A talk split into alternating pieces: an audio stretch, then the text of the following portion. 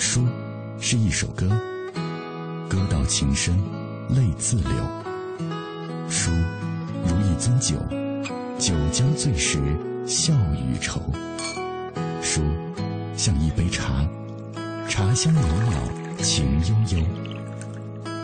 FM 一零六点六，品味书香，每晚九点到十点，准备好书，在这里等你。准备好书，我又在这里等你了。各位晚上好，每周一到周五晚上的这个时间，我都会和你走一段路，分享一本书，也借由书的世界来走进彼此的心海。我是小马，这里是我主持的品味书香。今天是周五，每到周五的晚上，我们除了要和大家一起来关注最近一段时间各大图书畅销排行榜之外，还将会重点为大家推荐一本。今天晚上分享的这本书是《万历范儿》。这本书还有一个副标题，就是《明代潮人志历史哈哈镜》。这本书既新鲜有趣，又麻辣够味儿；既观察细微，又视野恢宏；既有历史的温情，又有时代批判。那为了更好的为大家介绍这本书，今天特别请来了这本书的作者段湛江，一位年轻的历史专栏作家。自称是编外文人，稍后我们就会请出湛江。那今天在我们节目进行的过程当中，欢迎各位跟我们保持紧密的联络。微信参与的方式是微信公众平台上搜索“文艺之声品味书香”，微博参与的方式，新浪微博中搜索“品味书香”或者小马 DJ 就可以找到我们了。今天晚上我们的互动话题就是请各位来说一说你所知道的明朝万历年间的历史。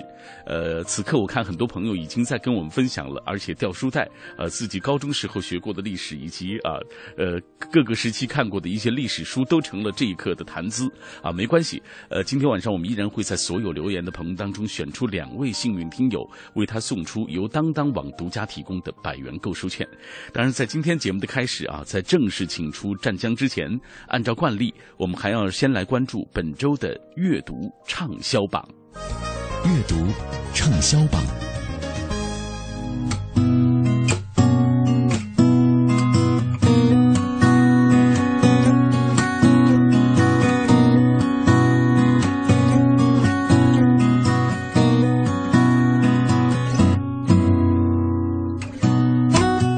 阅读畅销榜，首先我们来关注的是字里行间书店各个连锁书店的一周综合榜的情况。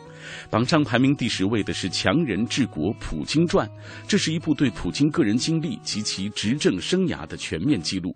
作者安古斯洛克斯伯格是英国著名的一个新闻记者，冷战时期他担任过《星期日泰晤士报》驻莫斯科记者。呃，在这个时候曾被俄政府作为间谍驱逐出境过。二零零六年，阴差阳错的成为了普京政府的新闻顾问。这本书通过第一手的采访资料，全面记录和解读了普京这位曾经服务于克格勃的俄罗斯领导者如何一步步走上权力巅峰，如何从任职初期的向西方求爱，到以越来越强硬的姿态让西方人心生畏惧，如何又通过经济改革恢复国力，让俄罗斯。人重新找回了大国自信。排名第九位的作品是罗振宇的《逻辑思维》，我们的节目也曾经多次为大家做过详细介绍。排名第八位的是海豚出版社出版的吉米的作品《吹泡泡》。吉米大家都很熟悉，台湾著名的绘本画家。排名第七位的是新兴出版社出版丰子恺编著的《梵高生活》。除了自己是一位画家，丰子恺还是一位讲故事的高手。上至文艺复兴时代的画坛三杰，下至近世画坛天才马蒂斯，从古古代到现代，丰子恺笔下讲述的艺术大师的故事，带给读者惊喜，甚至超越过他们的作品本身。这本书曾经于一九二九年出版过，此后八十多年间从未再版。今年恰好是梵高诞辰一百六十周年，丰子恺诞辰一百一十五周年，这本书再版又重新面世了。好，位列字里行间书店一周综合榜第六名的是你一定爱读的《极简欧洲史》这本书，为我们梳理出了欧洲文明之所以能够改变全世界的各种特质。作者从三大元素——古希腊罗马文化、基督教教义以及日耳曼战士文化开篇，描述了这三大元素如何的彼此强化又相互对立，最终形塑为欧洲文明的内核，叙述了一个不同凡响的文明。榜上排名第五位的是译林出版社出版的《魅力》。魅力对于大部分人来说是一个抽象的形容，一个模糊的概念。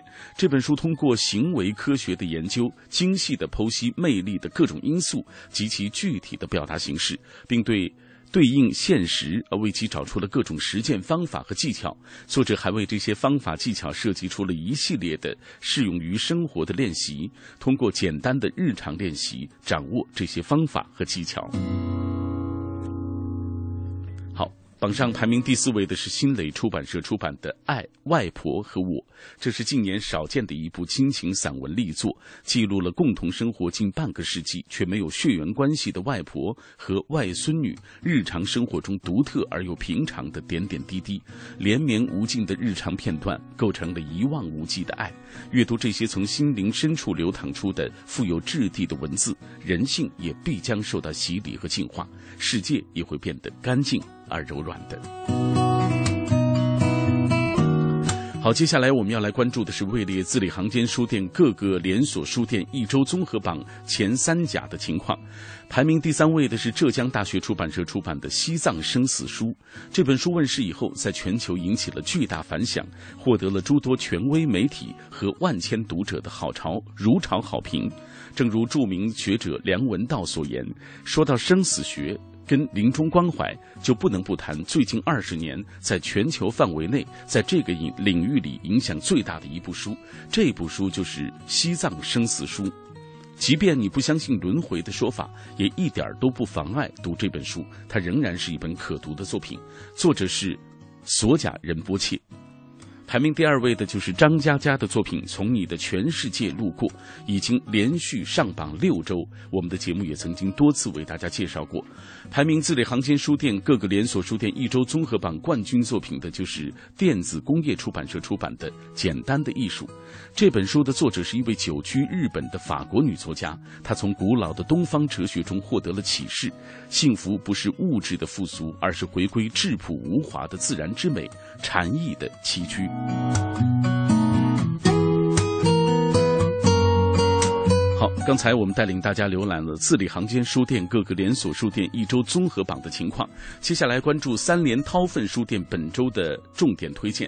本周三联韬奋书店重点推荐两本书，一本是奥地利著名作家斯蒂芬茨威格的作品《人类的群星闪耀时》，十四篇历史特写。这本书是以德国菲舍尔出版社一九九七年最新版的《人类的群星闪耀时》为底本。在对译者的以前两个中译版本三联以及广西师大版修订的基础之上，又补译了茨威格的另外两篇历史特写，叫做《西塞罗》和威尔逊的梦想和失败。那三联韬奋书店本周推荐的另外一本书是《往事如烟：民国政要后代回忆实录》。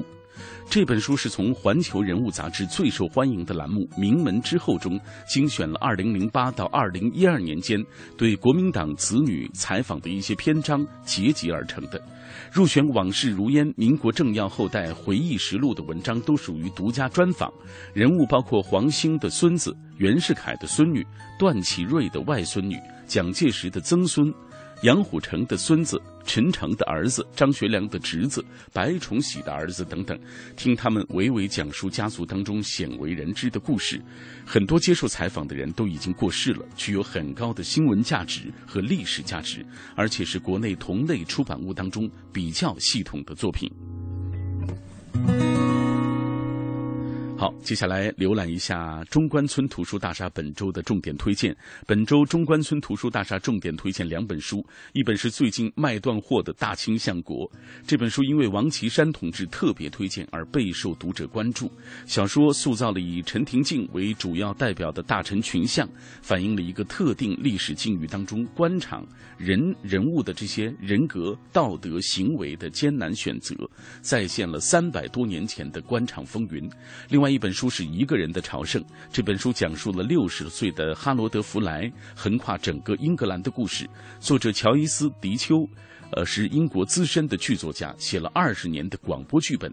一个人的朝圣是他的小说处女作，已经畅销三四十个国家，入围过二零一二年的布克奖。好，最后我们要来关注当当网最新一周的。畅销书和新书的排行榜的情况。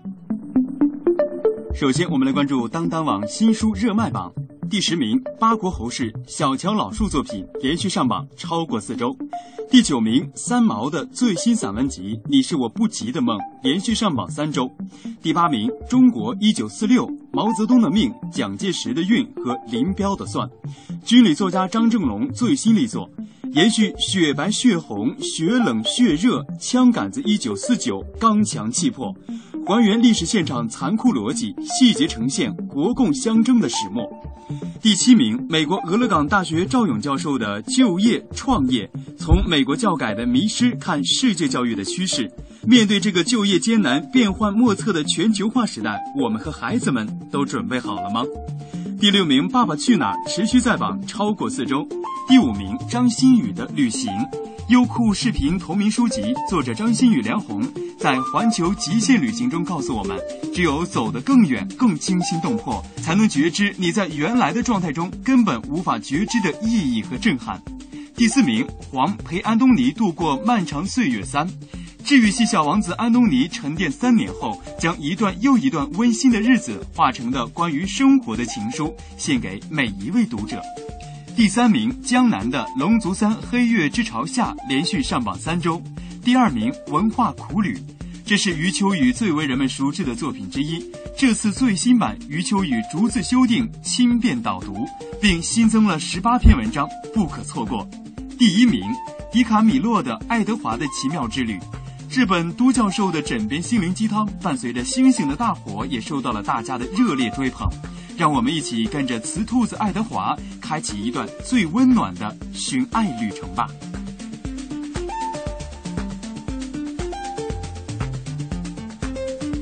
继续来关注当当网图书畅销榜第十名《小王子》，圣埃克苏佩里作品连续上榜四周。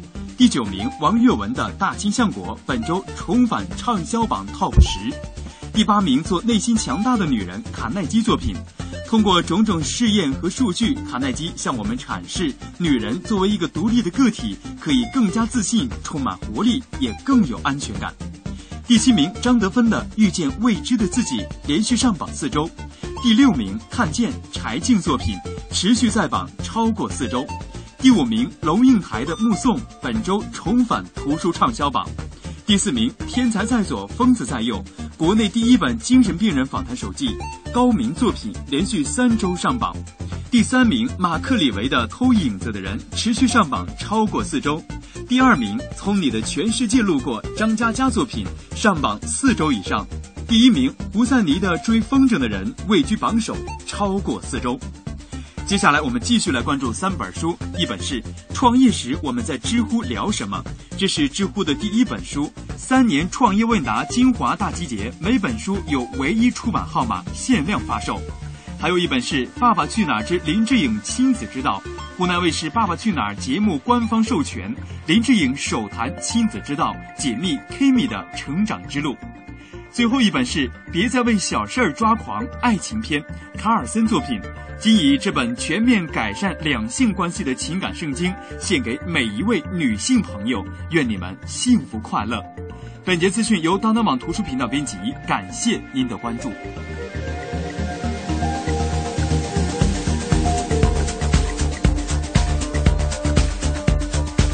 以上。我们为大家介绍的就是本周阅读畅销榜的情况。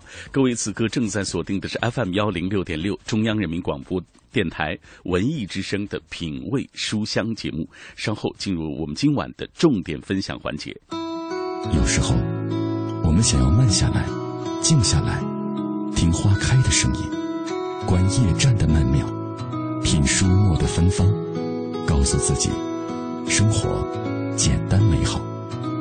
FM 一零六点六，每晚九点到十点，品味书香。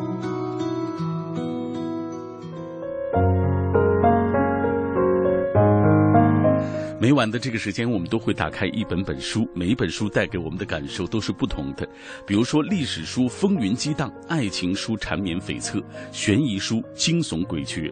今天晚上，小马带来的这本书叫做《万历范儿》。为了更好的为大家介绍啊，今天晚上我特别请到了这本书的作者段湛江，一位年轻的历史专栏作家，自称是编外文人。你好，湛江。哎，你好。哎，呃，你好像年纪比我小。啊，我七六年的，七六哎，对，是比我小。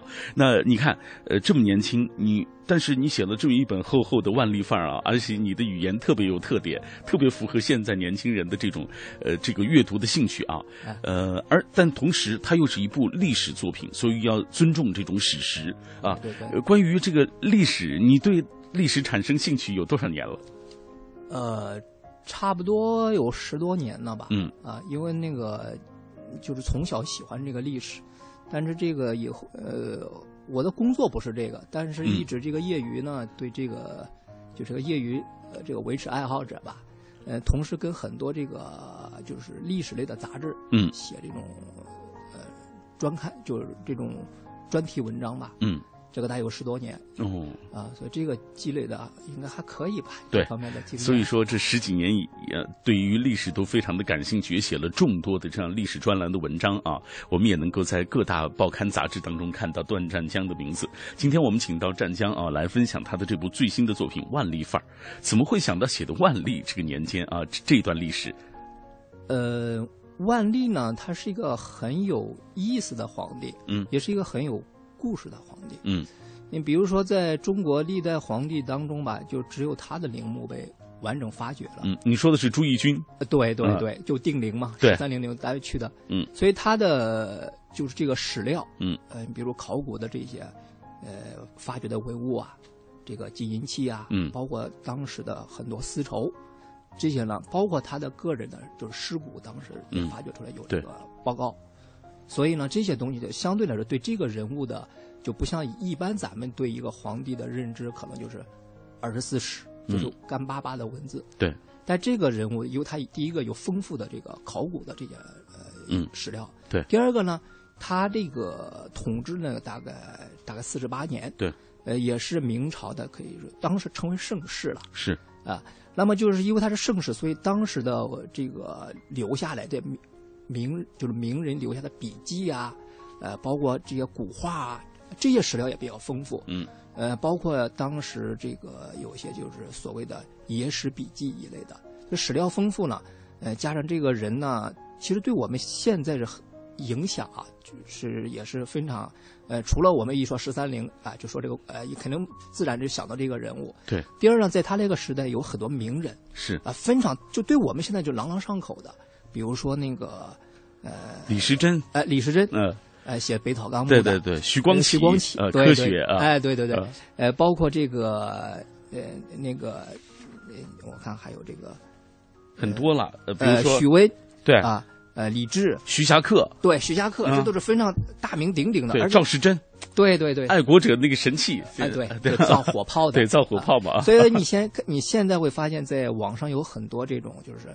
明朝的这名粉儿，嗯，呃，也有很多这些吧或者论论坛啊，嗯，呃，就是对那个时代呢，有很多就是你说是缅怀也好，当然也有争论，对。比如说，包括对这个万历皇帝这个朱翊钧也有很多争论，有人说他是明君，有人他说他是昏君，我看到很多有意思的说法。对对对，因为就基于这个，一个是他的史料丰富，就是第二呢，就是刚才说这个人他是有争议性的。对。第三个，他对咱们这个时代，其实，在文化层面呢是非常有呃有影响的。嗯。呃，所以呢，我就想换个角度，因为你比如说，如果把原来就咱们都是从正史上来看这个人，嗯，嗯、我呢就想，哎，能不能从这些，呃，就是微观的史料，哎、就是包括这些人的笔记啊，嗯这些人的留下的，其实就相当于咱们现在的个人画集，呃，他们自己会把自己的一生画出来，嗯。比如里头有一个，呃，这个人叫做这个徐显清，嗯哎，他他叫徐显清幻记图，在故宫博物馆现在有他的这个，嗯。其实就是把他一生的这个，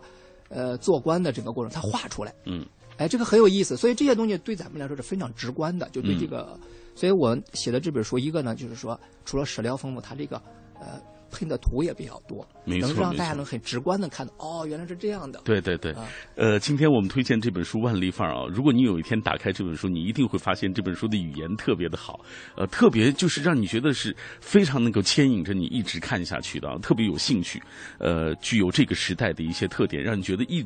读的一点都不累。那具体这本书讲了一些什么样的内容呢？以下我们通过一个短片来详细了解一下。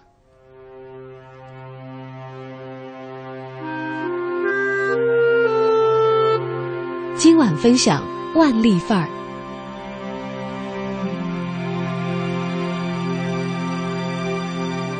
在我们这个时代，消解并消费历史是一种潮流，把历史当作玩意儿或不当做玩意儿的我们，如一群青春期的坏孩子，趴在时光洞房的墙角，窃听历史的呢喃，而在高潮的时刻发出集体哄笑。我们读了四千多年寂寞的历史，也做了四千多年热闹的看客。如果你想做一个有追求的看客，同时也读厌了那些打着以史为鉴旗号，把历史解读成黑后学、治愈术和办公室政治的世怪教材，或是看腻了语不惊人死不休，用琐碎历史边角传承的段子史学，那就不妨换换口味，看看这一本既新鲜有趣儿，又麻辣够味儿，既观察细微，又视野恢宏，既有历史温情，又有时代批判的万历范儿。好，今天我们为大家介绍的是段湛江的这部作品，叫做《万历范儿》。呃，根据他十多年的这个历史研究啊，终于完成了这样一部最新的作品。呃，我们今天的互动话题是让大家说一说你所知道的明朝万历年间的历史。湛江，现在很多朋友呃在分享他们的这个他们所知道的明朝万历年间，我给你读一读，你看他说的对不对啊？这位他的网名叫做“丢了钱会心疼好几天”啊，他说这个。呃，万历年间是一个民比官要幸福的年代，尤其是在南方啊，这个地方官有职无人，百姓对赋税问题担忧度几乎为零，资本主义出现萌芽，民间财富积累迅速，而政府三大征也基本上以胜利告终，上下高兴，再加上皇帝不上朝，朝中事由内阁自己来琢磨，说白了，苦了一个申时行，幸福了全国人。他说的对吗？这个有一定正确性。呃，为什么呢？因为万历朝它至少四十八年，嗯。在前期的时候，你说就是在这个张居正还在的时候，万历十年，对，呃，这之前呢，整个是整个是可以说是是中兴的一个时期。那么在十四年的时候呢，万历皇帝就得病了，嗯。就开始不上朝了，一直到三十六年，就这个的时候呢，相对来说，这个就官员素质还好一点，嗯。啊，呃，整个呢就是还能把控这个时政，所以相对来说，呃，但是到了末期以后，这个这个皇帝最大的问题，他不是不作为，嗯他就是啥都不管。比如说他这个很多这个这个官员，他因为古代嘛，他嗯比如说这个去世了，然后就要补充官员，嗯，他也不批，呃。因为当时在明朝是特别集权的一个，就是从朱元璋开始，嗯。那么所有奏折理论上必须皇帝要批了才能执行，嗯。但他都不批，所以在前呃前期呢，呃，这个就是这些首辅啊或者什么还能够控制一下，嗯，到了后来以后呢，就这批就是有有就是素质高一点的官员都死掉以后了，那这些就官员的素质也越来越低，嗯。第二呢，越来越不管，大家这种文人的自律性啊各方面都差了，那这样就造成这个整个就吏治特别腐败，嗯。啊，其实到了呃万历二十五年的时候，呃，当时有一个我们山西啊，就安察使有一个官员嘛，就这个省部级官员，当时就给皇帝就说这个事儿。这个时期是个什么时期呢？就是他刚刚开始就在全国各地捞这个税，就是叫税使，呃，这个嗯。监管就是收税，嗯。矿矿史税监，嗯。啊，那么这个时候其实当时就已经是非常就是问题非常严重了。嗯但是这个呃网友说的这个南方那边，嗯好在是什么地方？就是说当时呢这个呃由皇帝的就皇权控制有限，嗯特别是南方的士大夫当官的里头啊，南方的最多。嗯所以这就有一个文官利益集团了。那当地的他就我这简就是，而且明朝从客观上讲，税负是非常低的。哦这是其实是明朝皇就朱元璋当时定的。嗯呃，除了刚才说他就是自己创收搞这个税监这个收税以外，嗯，所以在当时在南方的民间呢，相对来为什么经济比较繁荣？一个是就是税负比较少。哎，嗯，第二呢就是这种客观上的不作为，嗯第三个，他有强大的，呃，就是这种文官利益，因为他当官都在当朝，所以他对嗯当地的父母官嘛，所以到那边了，嗯所以相对来那边呢，经济就比较繁荣。好，今天我们请到的是段占江，为大家来介绍他的这部最新作品，叫做《万历范儿》。那呃，接下来我们要通过一个短片啊，来详细了解一下段占江的情况。也欢迎各位在马上进入广告时段的时候啊，大家可以继续通过呃微信和微博的方式来跟我们保持紧密的联络。微博参与的方式就新浪微博中搜索“品味书香”或者是小马 DJ。微信参与的方式是微信公众平台上搜索“文艺之声品味书香”。作者段占江，一九七六年生，山西运城人，编外文人，历史专栏作家，职业经理人，另著有《支点江山》《旅游摄影完全指南》等书。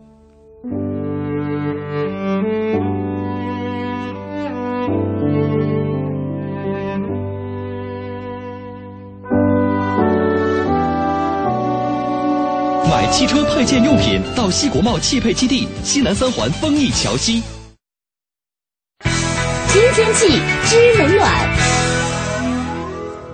好，我们一起来关注天气。北京今天夜间多云转阴，东南部有零星雨夹雪，微风，最低气温零下一摄氏度。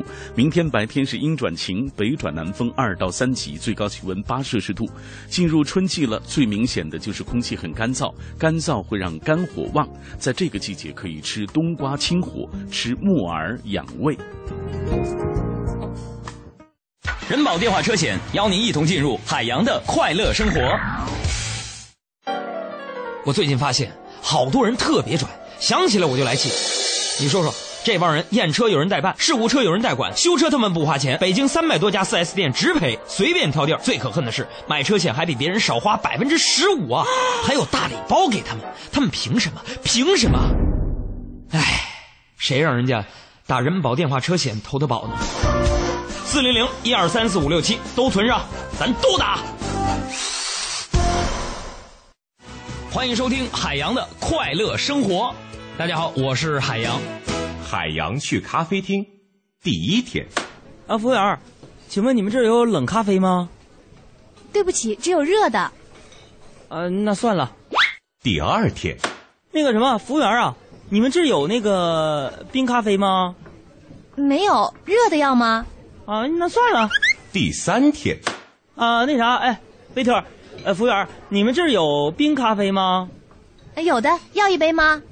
啊，行，呃，麻烦帮我热一下。冰与火之间，冰点到沸点，我在地狱仰望天堂。再不见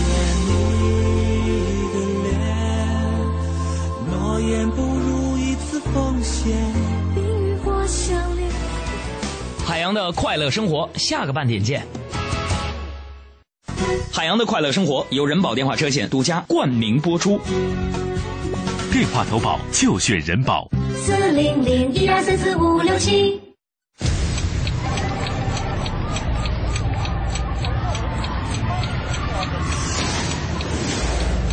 一天之中，行色匆匆，我们应该还没失去清晰坚定的方向。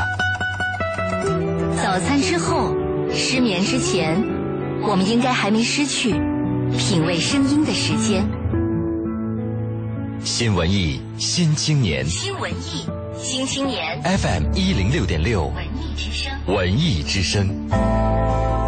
我我们在真实不过的北京上北空，京上空在你脑海中分贝最高的调频，为你留一个温暖的地方。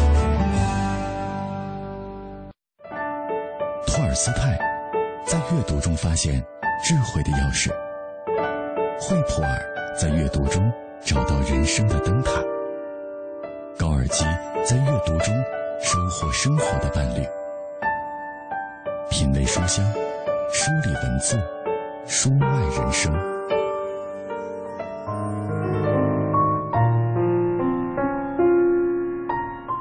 每晚我们都有一段读书给你听的时光，不为附庸风雅，只为了在这样喧嚣嘈杂的世界当中，找寻一个让自己舒心和平静下来的方式。今天晚上，小马推荐给各位的这本书叫做《万历范儿》。呃，这本书最大的看点就是以穿越体的方式重回历史现场，通过皇家、官员、文人、市井、科技、军事等等六个层面，十六个著名历史人物的讲述，借着他们的眼睛观察那个时代的雅致。风貌和别样繁华，同时也借着他们的嘴，聆听到了一个时代的复杂心声和悲欢故事。那今天为了更好的为大家介绍这本书，特别请到了这本书的作者段占江走进我们的直播室。在我们节目进行的过程当中，在我跟段江来分享这本书的过程当中，也欢迎电波那一端的你能够加入到我们的讨论。今天晚上我们就是请各位来说一说你所知道的明朝万历年间的历史。马上我们就来共同关注一下大家的留言，看看大家呃这个掉书袋，无论是通过什么样的方式吧，大家说的对不对啊？好的。呃，先来分享风中跳跃的音符，我们的老朋友，他说他当年读过这《明朝那些事儿》呃那本书特别有名啊，嗯呃说感觉通俗易懂，让人对历史就产生了非常浓厚的兴趣。今天晚上这本书呃看介绍了，说写法非常独特新颖，特别有创意，怎么个有创意法？呃，湛江，你给大家来介绍一下。我觉得你的语言特别有特点。呃，这个呃，可以这么比较一下哈。嗯。就是当时我写这本书的时候，也是客观上讲，也是受了两本书的启发。嗯。呃，一个就是万历十五年，呃，一个就是明朝的这些事儿。嗯。啊，那这个呢，就是说万历十五年呢，是黄仁宇先生的一个，可以说也是非常有名的一个明史著作。嗯。他的写法呢，也是可以说在这个一。严谨的准学术里头，它是最最有这个艺术范儿的那种啊，对，也是以讲故事的方式，呃，那么这个明朝那些事儿，它也是一种比较就是符合现在这种这种呃，就是这种口语式的，嗯。啊，搞笑式的这种写作，对，呃，那么现在呢，我呢当时写这个也想就是换一种方式，但这两本书基本上都是那种大历史角度，嗯，呃，或者是一种上帝视角，嗯，就是好像这个整个历史。因为都知道嘛，我们后来人，嗯，然后来讲这个故事。那我当时就想，哎，那现在不是流行叫穿越体嘛，嗯，所以我当时就想，哎，包括现在有一个电视剧很有名，叫《来自星星的你》，对，我就想，为什么要是 我们穿越到当古代，为什么不让古代的，就是说，我们穿越到古代，还是我们的视角来讲，比如跟他们谈场恋爱啊，啊，对，或者怎么等等吧。所以这个这本书的视角就特别有意思，是让古人复活，所以让他自己来说，对，第一人称。加这个就是穿越体，就好像你穿越到古代，然后这个你看到他了，嗯，他给你讲，嗯，我们给大家读一段吧。比如说，你写朱翊钧，你给他起名叫宅男皇帝的非主流生活，你说了啊，呃，以这个朱翊钧的口吻来说，朕叫朱翊钧，你们后人则叫朕明神宗或万历帝。啊，朕属猪，A B 血型，处女座，长得体体面面，白白胖胖，心肠好，学习棒，爱骑马，善书法，而且声音充满磁性，非常好听。当然也有一些美中不足，就是个子有点矮，一米六五左右，牙有些黄啊，四环素牙啊，这个呃福福盘牙对啊。呃，后来又因为这个疾病的缘故，背变得有点驼，脚有点跛。不管如何，至少在二十岁之前，朕还算是一个英气逼人、招人喜欢、让大家充满信心和期望的好皇帝。你看，通过这一段，你就是把让朱翊钧他自己说话，自己介绍自己了。哎，是，呃，这个我需要解释一点，就是这个我这本书呢，可以说每一段落都有出处，嗯，就是没有任何这种自己就是想象过，因为刚才也说，这个就是史料是非常丰富的，嗯，呃，那么就是关键包包括古代的皇帝，他都有他的这个每天的起居住啊、神农氏就每天各种东西，呃，就是把这些史料了，因为现在人可能看那种大部头，你就可能有有阅读困难，嗯，所以把这种东西呢，以一种现代的口吻。给他表述出来可能更有意思，但是这些都是基于史料，呃，就很非常严谨的。比如他佛班牙或怎么，这就是基于他的呃，他有尸检报告，嗯，呃，这就别别的皇帝咱不敢说，但他这个觉得是、是这样的，包括血型啊，包括他的身高啊，这是因为他有他的这个尸检报告，嗯。啊，所以这个就比较有意思点。第二，比如我说他说话有磁性，这也是当时有这些，就是当时的人物，嗯。就当时的历史人物了，在他的呃笔记里见过这个皇帝或者上过朝啊，听过这个人的说话，嗯。啊包括里头有个小意呃很有意思的小故事，就是这个皇帝呢很爱美，嗯，呃，他上朝的时候呢，呃，他会自己脸上会敷一层白粉，对，嗯。哎哎，他有意思，这就是在当时也很潮嘛，嗯。很时尚，穿衣服也是非常讲究的。其实他当时就为什么要这些花那么多钱，呃，很包括就是在这个定陵里头挖掘那么多那个就是丝绸，嗯。啊，包括他那个鬼服，大家都知道那是非常贵的啊。呃，在古代呢，这个就是丝绸这东西啊，特别皇帝穿的呢是最耗金子的，就跟嗯。咱们现在穿 LV 啊，就是那种嗯超奢侈品。牌。嗯，奢侈品啊，对对对对，嗯。所以在这些东西呢，呃，就没可以说展开合理想象，我只是在情绪上展开合理想象，嗯。但所有每一段的故事，他的这个心理，嗯。呃，我当时写的时候是怎么写的？就首先把这个人物的脸谱梳理出来，嗯。然后呢，第二呢，在这脸谱里头把他就是给在同时代发生的这些人物的故事、故事的关系嗯，也罗列出来，哇，然后这个人就是你，比如他当时给这个某一个宰相对话了，嗯。这个宰相多大？他当时是一种什么心境，他才会说这句话？因为我们很多时候很容易，很有可能把他六十岁说的一句话来去反观他十六岁的这个情况。嗯比如这个皇帝很坏，对，他为什么？那么这样的就为什么？因为我是第一第一人称嘛，那必须就要还原，就是当此彼时彼地，嗯他那种当时在什么样的语境下，什么样的社会环境下，才会说这句话，会有这件事儿。对所以这样呢，我想这个东西可能就是，呃，貌似语言很搞笑，但内容呢还是比较正经的。嗯，好，呃，来，我们继续看一看大家的留言。Blue Lily 他说，万历年十岁登基的皇帝朱翊钧在位四十八年，曾出现过二十八年不早朝的奇闻。在位啊，这个在位者如果不是受制于朝臣外的权力压制，他也不会采取这种消极逃避的态度。究其原因，可能主要是因其自己的态度和决心不够啊，不敢破釜沉舟，置之死地。看资料里记载说，朱翊钧在这个棺木当中睡姿是北斗七星的样子，是想表达自己是黑夜里的方向吗？呃，怎么说呢？就是有一句话说，就是有一千个哈姆雷特，嗯，呃，一千个读者有一千个哈姆雷特，是说这个读者对这个就是莎士比亚的、嗯有不同的理解呃理解。嗯其实历史也是，就是所有历史都是当代史嘛，嗯包括对一些史料，它是就是他就摆一个七斗的这么个状，那很多人就会做一些解读啊、嗯等等啊。但这个呢，嗯，我我想讲的是什么？就是这个皇帝呢，他为什么不上早朝？嗯当然有很多说法，嗯呃，包括这个当时黄仁宇先生也在万历十五年，呃，有同情啊。当然，呃，这个可能有有，在我看来，在我对他整个人，我认为可能有这么个就是三方面吧。嗯，第一方面呢是确实有病，所以他一辈子都在干什么？就皇帝说你要上朝上朝啊，呃呃，这个大臣说、嗯嗯你要上朝啊，你不能这样、呃怠政啊啊，但他就总是解释，从万历十四年。嗯而且很有意思，就是在这个十三年的时候，呃，他呃还是比较勤政的。嗯当时这个北京呢，就是有这个旱灾。嗯呃，中国古代它是农业社会，这一一旦旱灾呢，它对整个民生是有非常大的影响。对他还亲自呢去咱们天台，嗯就步行从天安门走到这个天台那儿、嗯去步行祈雨。但到了十四年的大概九月份的时候，就有一次这个骑马，嗯，因为还很年轻嘛，嗯那个才二十来岁，这个就就摔下来。把脚给摔坏了。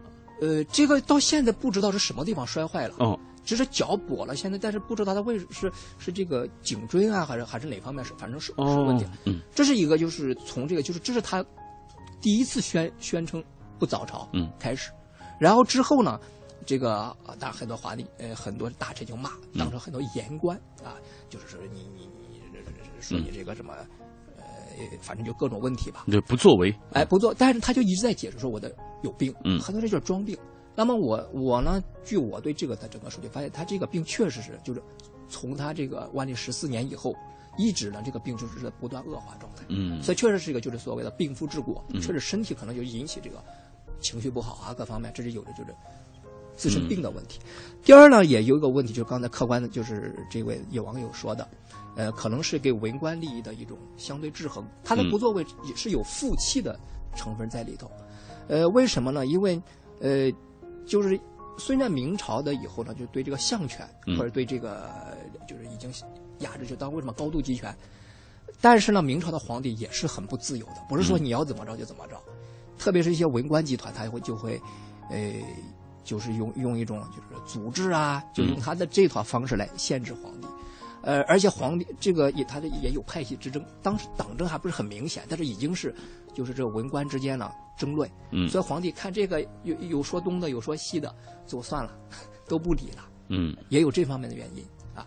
呃，第三方面呢是是什么问题呢？就是说，呃，这个皇帝呢，他不早朝，就是从我们为什么说万历皇帝说他好也坏也好，他这个确实受了神的刺激了，就张居正，嗯，呃，原来是很勤政的一个皇帝，对，但最后呢，这个就是张居正死了以后，嗯，呃是在万历呃二十岁的时候，万历皇帝二十对对，二十岁的时候张居正死的啊，死了，但是之前压制的他太厉害了。嗯。所以他有一种很很逆反心态，就是我就觉得他一辈子都没长大，嗯他有一种叛逆的，就不负责任，啊，反正你原来怎么着了，我就不怎么怎么着。说这可能是一种心态的问题，或者就心理疾病。比如我们现在有时候，就是现在说不理解很多，就是说长不大的这个孩嗯子，就孩子气，他是皇帝，我们没办法说的。但这种就心理上的这种不健全，确实也是非常大一个原因，嗯他控制不了自己。好，我们再来看看久违惬意怎么说。万历在位四十八年期间，名臣张居正实行变法改革，经济得到极大发展，对外军事扩张也接连获胜，更有意大利传教士利玛窦来华，并且绘制出了第一张中文世界地图，叫做呃山海地图是吧？嗯，它叫窥域呃全图。嗯嗯，好，万历时期也被称作是万历中兴啊，这是他对于万历年间啊，大家今天很多人在掉书袋啊，嗯嗯呃，聊他们所知道的这个、呃这个万历年间的一个历史的情况，大家看来是对这段历史还是、哎很感兴趣还是很感兴趣。对对对就像你说的，是因为呃这段历史的一些史料挖掘的比较多，哎、对对对相对来说大家可能比较熟悉。但是这本书当中，我们刚才为大家介绍的是皇帝，呃，这本书还从这个呃官员、文人、市井、科技、军事，包括皇家啊等等这几个层面，呃，选取了十几个重点的历史代表人物啊，请他们来这个发声啊，来给大家介绍。我们这样，我们接下来给大家介绍一下其他的，比如说咱们介绍一下这样。咱们介绍科学的吧，徐光启啊，啊可以可以呃，你给他起名叫“科学是一种信仰”，哈哈，这是我们现在的一种实心儿的说法啊，哎对对对比较实心的说法。呃，来给他介绍是徐光启。这个徐光启呢，呃，就到到目前来说，就是我们对这个人物都持持着很一种很敬仰的态度。嗯呃，为什么？虽然他是，呃，就离咱们三四百年前的这么一位古人，嗯，但他的思想其实一直很超前的。我们现在对他的这个认知嘛，一般就都停留在哦，这是个第一个信了基督教的啊、嗯一个官员，第二个他跟利玛窦的之间的这种师师徒关系，嗯呃，第三个他就是翻译了这个就是几何原本，嗯，科学著呃，作，对，嗯包括在农业方面，他的啊，就知道他这个科学家也是。那么我简单就讲一下这个人物，就是我挖掘的一些他的一些有趣的史料吧。这个很有意思的一个人，呃，他他是上海那边的上海人，嗯呃，他家里呢就是这个他从小就是嘉靖呢这个是个小富小小富农吧，嗯。啊，呃，然后呢，这个但是呢，当时这个上海呢，就是那个棉织业也很发达，他家里也是靠就他嗯。妈妈就这个织娘啊，就咱们说就是也是手工业的，对或者叫商人的嘛，嗯。呃，但是上海那个时候是个小县城，当时也受这个就是倭寇嗯。这种侵侵扰吧，所以家里就很多祖业就那个就被这个战争毁了，嗯啊，被凋敝了可以说嗯被倭寇毁了。哦，所以他这，所以这就是从小呢，这个而且那边呢，就是呃，这个叫什么？就是上海，它不是海边嘛，这个就是经常有这个水灾，嗯有有当时这个漕运啊各方面，就水利是做的不不太好的，所以他一般都很关注这个啊，就为什么后来他搞军事，嗯搞这个水运，搞农业，跟这个都有关系，就跟他小时候都是生产的。这个人呢很聪明，嗯可以说是个神童，呃，很调皮捣蛋，呃，就是呃小时候呢，这个就是就就也就是三岁什么四岁作诗啊，三这个就是就是神童的那一套，他都都是这样的。嗯。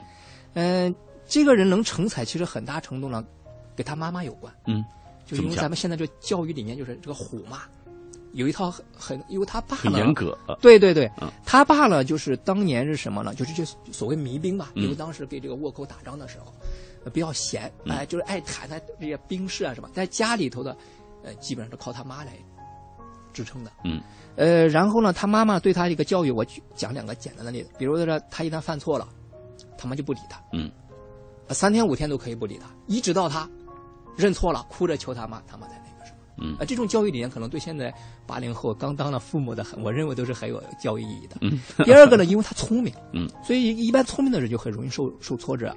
他到了十几岁就就高中的秀才，嗯。但是后来又考了几次，就考这个进士的时候，又一直考不上，嗯。他就很郁闷，但他妈就很高兴，他妈说给，为什么？呢？他认为这样对他是一种挫折训练，嗯。所以他一直考。当同时代的，比如说董其昌，就大家有就知道那个书画家，嗯。那是他的同乡，对嗯。跟他一起考过，啊、那个人很就是可以说是个应试天才，哎，考得很好。啊，人家可能不到三十岁就已经考上这个，呃就是就是这个进士了，嗯。他呢到四十多岁才考上，啊，呃，所以这个人呢就是。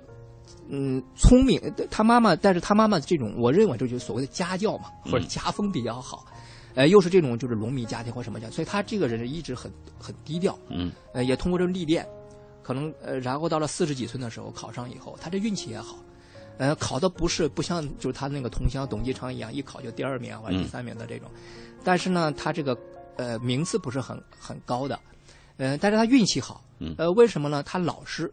就当时啊，就六十岁也可以参加所谓的高考或这种。嗯嗯他考了，当时有一个就是就是可以入寒林院，寒林院嗯，就相当于现在的博士。对，翰林院啊，当时呢，但是人家那个大官看中的是他老师，嗯，但老师说六十岁了，嗯年龄大了，就让给他了。利玛窦吗？哎哎，不是不是，嗯是他的一个就是私塾的老师哦哦哦，立马都是不参加这个的。嗯，对，那么他考上这个以后呢，就是运气好啊，呃，然后呢，考上以后呢，这个到了翰林院以后，他之前呢，就因为他一直不是有的三年一考或者就是在这个呃，当着去南京旅游啊，去什么就是认识的，呃，去那个教堂里头，嗯哎，知道一个利玛窦。哦，当时他考上进士以后呢，刚好呢，就是利玛窦也到了北京了。嗯啊，到了北京以后，他就去拜访，嗯。因为这个考了翰林院以后呢，就相对来说比较清闲一点嗯。啊，呃，学业压力小。那么他又是个很好学的人，然后就拜访，就平常就拜利玛窦为这个老师了。从理论上讲，当时很多要只要考上翰林院的啊，呃，当时就是非翰林不入内阁，啊，就是当时可以他们叫处相，嗯。就你上了翰林院，跟现在上党校差不多，嗯，那就基本上保证着以后可能就当指导部级啊或者什么级的干部一样。但是他呢，又好像不在乎这些东西，所以他就自己很他很好学。就刚才说他这种家庭背景嘛，他很喜喜欢这些务实的东西。嗯哎，当时呢一看立马都有呃一套这东西，所以他当时入教呢只是一种手段。嗯他当时当然他也呃就现在有很多他的笔记啊，这种就是主要是为了更好的学习嗯啊一种新的东西。嗯，更好的向利马所以说，睁眼第一个看西方的或看世界的人，应该是这个呃徐光启。对，嗯那。呃，这本书当中，我们再抓紧时间给大家介绍两位吧。呃，咱们介绍李时珍吧，因为这个名字很有意思。野狼中也有春天，野百合也有春天，野狼中也有春天。为什么这么说？呃，这个李时珍是这样的。刚才说，在古代呢，这个虽然科举能给每个人的一个就是成长的一个就是所谓鲤鱼跳龙门的一个啊，嗯，但是这个家庭背景也是有很大关系的。呃，当时呢，在中国就是做职业选择吧，没有那么多的选择。比如说李时珍吧，嗯，他这个家庭是野郎中，在古代就是那种呃游街串巷的那种，嗯呃摇个铃啊，然后这种就赤脚医生那种感觉。嗯嗯呃，他爷爷是，他爸是，到了他呢，他他爸就说：“你不，咱们兄弟几个是吧？你考一考这个秀才吧，换换眉峰。嗯啊，古代一旦考上这个官了呢，以后眉峰就不一样，嗯就是所谓下九流、上九流。嗯嗯那么他考了几次，就是考上秀才以后就再考就考不上了。嗯然后他就这个人跟很多不一样，比如说这个徐光启吧，还要考，考了四十多岁都要考，他老是考到六十岁，但他呢，可能就是考到不到二十来岁的时候就就不考了。他跟他爸就说，呃，意思就差不多就是说，不当这个，当时王安石说过，反正意思就是不做良相可以做良医嘛，嗯都同样是救兵治病救人嘛，嗯所以他就当，哎，当然他爸不同意，但最后他决心很那个什么，所以就当时这个社会环境也很宽松。啊，所以相对来说，他就说那就当个野郎中也可以嘛。嗯，那么当郎中以后，他就呃又去那个就当时一个就是呃一个楚王，就是就是当地的就是一个藩王，嗯呃里头当这个司政。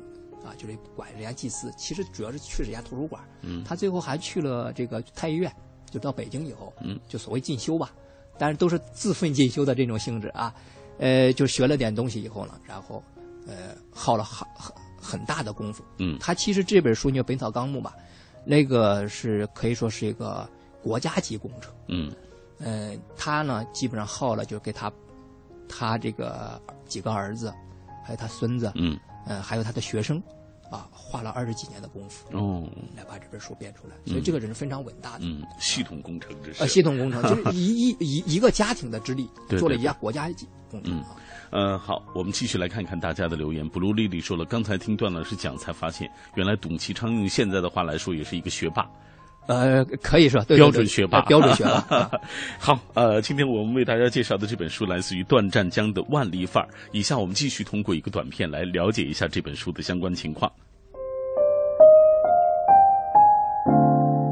《万历范儿》最大的特点就是以穿越体的方式重回历史现场，通过慈圣太后、王希爵、汤显祖、徐显清、徐渭、徐霞客、利玛窦、徐光启、李时珍、赵世珍、李成梁、李如松、李如柏等十六个著名历史人物的讲述，借他们的眼观察那个时代的雅致风貌和别样繁华，同时也借他们的嘴聆听一个时代的复杂心声和悲欢故事。更精彩的是，作者多方位挖掘历史的动人细节，细微还原人物在一个时间段或一个时间点处于何时何地何种情景，面对问题或机遇时是如何做出自己的人生抉择和命运抗争的。读史的乐趣，其实也恰在历史细节的现场感和代入感，它更容易拨动我们的心弦，从而激起对命运的感慨和情感的共鸣。好，抓紧时间，我们继续来看一看各位的留言。呃，有朋友问了一个问题啊，呃，这是小鹿爱国米，嗯，对，他说张居正是万历这个朱翊钧的老师，不过据说张居正全家都是被万历下令活活饿死的，对吗？呃，其实不是下令饿死的，嗯，他是很负气的，然后下面很多官员呢就干了这个事儿，嗯啊。他其实对这个，就对他，因为他觉得被张居正欺骗了，嗯，但是后来也给他的万居正的母亲张居正的母亲，嗯，还还赐了一个宅地，还那个，嗯，但是呢，当时为什么家里全部饿死？就这个事情很恶劣啊，主要是下面这些官员，因为他当时这个张居正是得罪了很多大批官员，嗯、他这个时候借着抄家的这个东西，他就把一些矛盾放大了，嗯，借着皇帝的这种，啊，对。张居正就一条鞭法，曾经是是吧？嗯、啊，我我我还有一点点印象，忘记了都。来，呃，继续 Toy Boy，他说历史本来是枯燥无味的，但是如果你能够这么有趣的说出来啊，嗯、让人就觉得就是就读起来就觉得有兴趣。嗯、呃，这是一个非常好的一种方式，其实也是让大家普及、大家了解更多的这个历史知识的一个方式。今天时间的关系，我们可能说不了太多了。呃，那我们来呃，这个我们。给大家简单介绍一下赵世珍吧，好不好？嗯嗯、赵世珍，因为现在我们现在也也比较注重这些军事啊、科技的发展。对对,对。赵世珍在那个年代，他能，他就有爱国者神器出现了。啊啊，这个人很有意思，他呢是一个，呃，嗯，他有意思在什么地方呢？他本来的职务只是皇帝跟前一个小秘书，嗯，而且他不是考试上去的。他家里有钱，嗯，他就当了这个太学生，就是现在就是就国子监里头、嗯、啊，呃，然后呢，他就是书法好，嗯，呃，有时候自己也会自己创业写点扇面啊，嗯，那当时的太监就看，就无意让皇帝看到了，皇帝觉得好，就找他图入仕，嗯，就直接给他提拔到他跟前当这个办公室这种就是秘书吧，嗯。啊，呃，那么这个人呢，呃，三十多年当了三十多年就皇家公务员，嗯，但是一直没有呃这个。提拔就提拔了半级，嗯，呃，嗯，到了四十多岁的时候呢，他就突然一个文员，一个秘书，啥都不干，干嘛了？要研究火器。嗯，为什么？因为他是浙江人。嗯，浙江那边大家都知道，戚继光那边就倭寇最严重嗯，最严重。他的同乡当时就是就说说嗯给日本人打仗的时候啊，日本的鸟鸟铳很厉害。嗯，呃，当时但是这个明军呢里头的就是也有鸟铳，但是。不太好，嗯，就讲这怎么怎么好，嗯所以他就觉得，哎，去去研究这个。好，我我们因为时间的关系，只能到这儿了嗯啊！我们感谢段湛江能够做客我们的直播室，也感谢听众朋友收听我们今天的品味书香。稍后我会呃把今天的这个呃幸运听众啊，我会通过私信的方式来通知他。一位是呃苏小克啊，还有一位是呃，抱歉，还有一位呃，飞翔的蒲公英啊，飞翔的蒲公英这两位朋友。好，稍后呃，欢迎大家继续收听品味，呃，稍后欢迎大家继续锁定 FM 幺零六点六中央人民广播电台文艺之声的以下带来的精彩节目。